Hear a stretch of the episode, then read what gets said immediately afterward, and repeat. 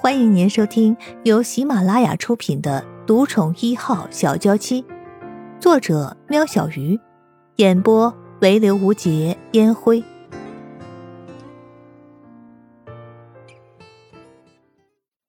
第四十四集，陆安觉看了一眼自己父母的脸色，就知道盛雪的决定没变，扯了一下嘴角，走向陆云奇和沐风。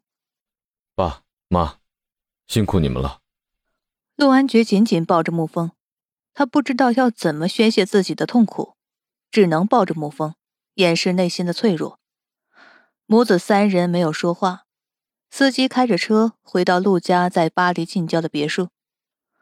白天，陆安觉像个没事人一样陪在父母的身边；晚上，因为时差的关系，总和江琪连线处理着公务。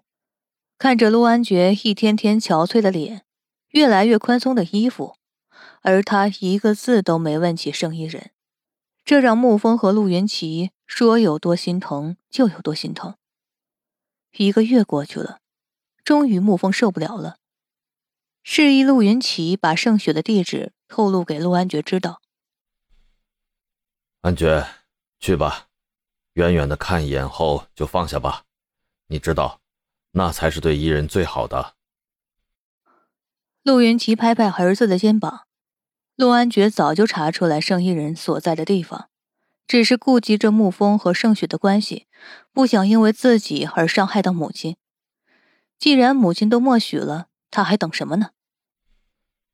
爸，谢谢你。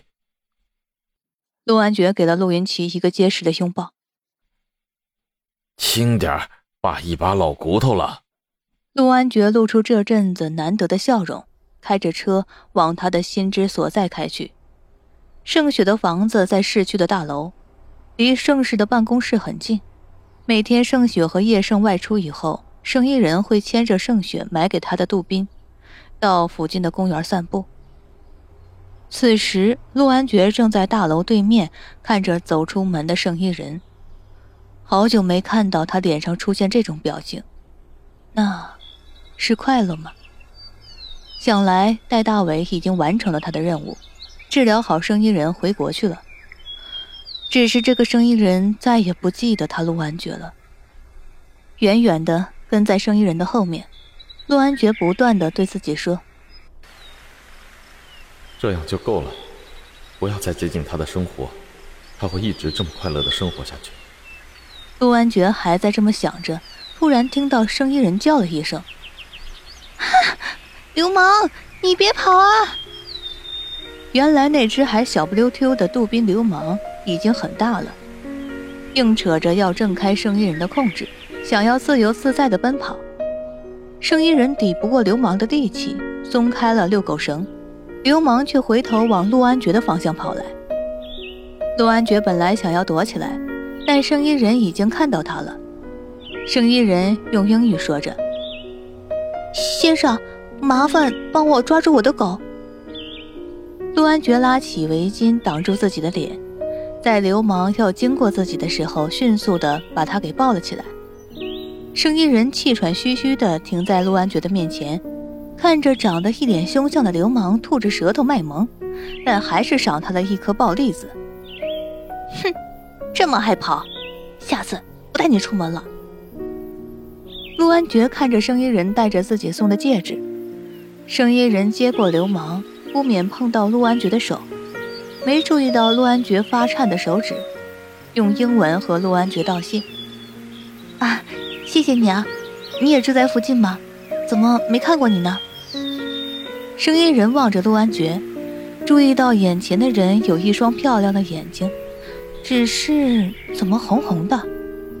陆安觉把手放进了外套口袋，一句话也没说，看着声音人，突然转过身走掉。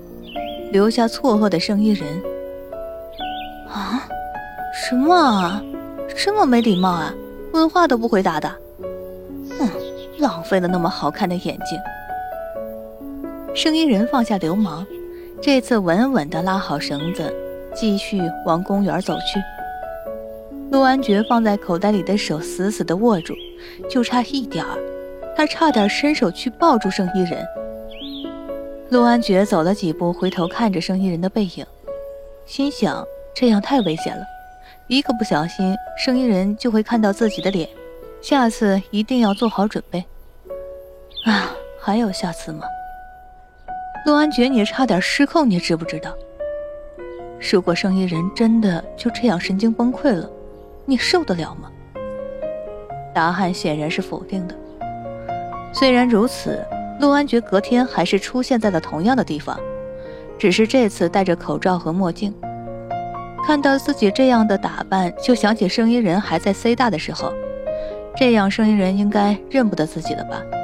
看到盛雪和叶茂出了大楼，上车，陆安觉才从阴暗处走了出来。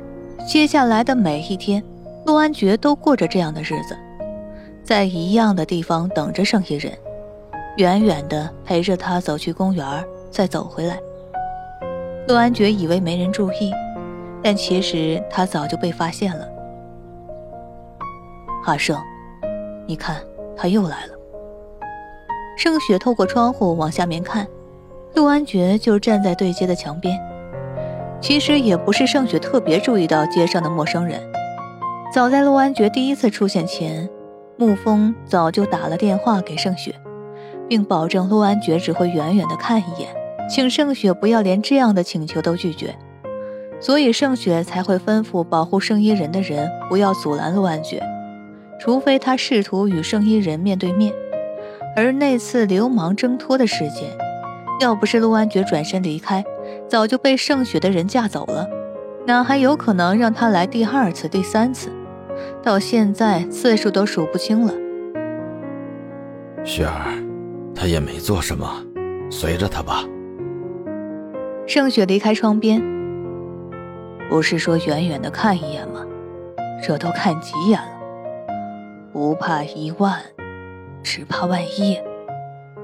盛雪嘟囔着，抱怨着：“嘿，一人呢？”盛雪这才想起，盛一人怎么还没出来吃早餐？才说人，人就出现了。盛一人一手扶着墙，一手摸着胃，慢慢的走到客厅。伊人，你怎么了？脸色怎么这么难看呢？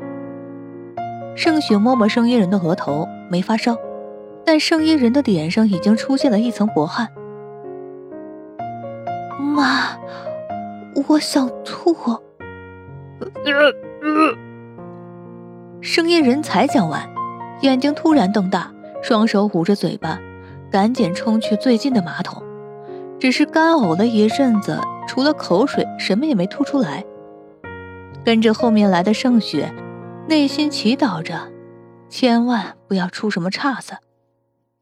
阿胜啊，麻烦你联系一下 Doctor 索菲亚，请他过来一趟，提醒他要带。盛雪考量一下，啊，我自己打好了。走出了圣夜人的房间，盛雪和叶盛领着 Doctor 索菲亚来到了盛雪的工作室。沙伦，艾薇确定是怀孕了。刀客的苏菲亚看着眼前的验孕纸，宣布这个让盛雪不知道该怎么反应的消息。呃，可以推测多久了吗？留或不留？盛雪第一个想到的是这个问题。呃，如果用上一次检查的资料来推算，至少七周甚至八周了，但还是要用超声波来检测过才会比较准确。啊。你有带药过来吗？盛雪还是问了。雪儿，阿胜，我有我的考量。盛雪又问了一次，Doctor 苏菲亚。嗯，沙伦，我不建议服药，尤其是在艾薇不知情的情况下。Doctor 苏菲亚坚决的摇摇头，收拾好自己的东西，准备离开。离开前，劝着这个他认识了十几年的朋友。莎伦，你是艾薇的母亲，不是他的一切，你没有权利控制他的人生，你该做的是支持和祝福。雕刻的苏菲亚朝叶盛点点头，就离开了。欢迎大家给我点赞评论。